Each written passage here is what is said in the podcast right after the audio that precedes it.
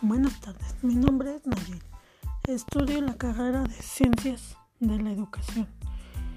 Y en esta ocasión les vengo a hablar del tema Historia de la Evaluación.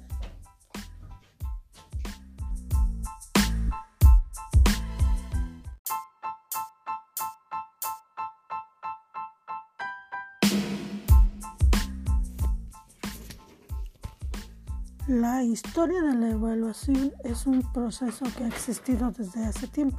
Las personas evalúan y son evaluadas continuamente en su vida cotidiana.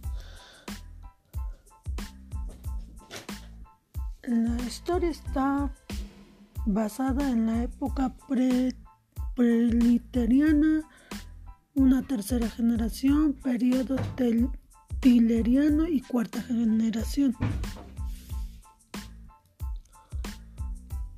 La primera generación es un, ocupa la, es la época pretileriana.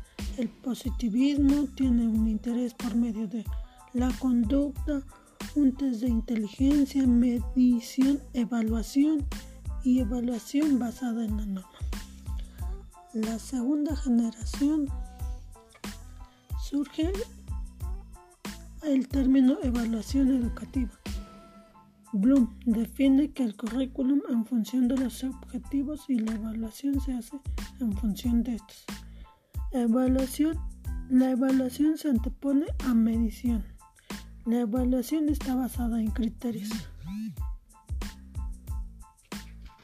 Ralph Taylor es considerado el padre de la evaluación educativa.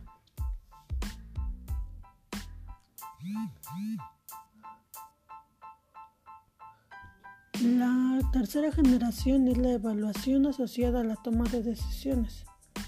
El estudiante sujeto, está sujeto directo a la evaluación. Se inicia la inclusión de profesores y contenido.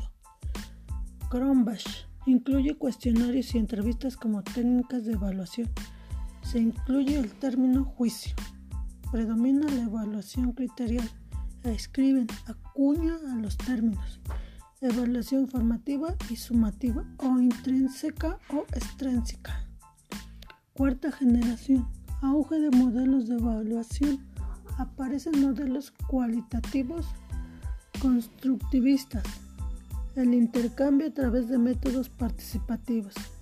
Evaluación como herramienta para el empoderamiento. También está el concepto de medición. Deja de utilizarse dado dando paso a la evaluación educativa. Aparición de modelos de evaluación, el modelo democrático, el modelo respondiente, el modelo iluminativo y el modelo artístico.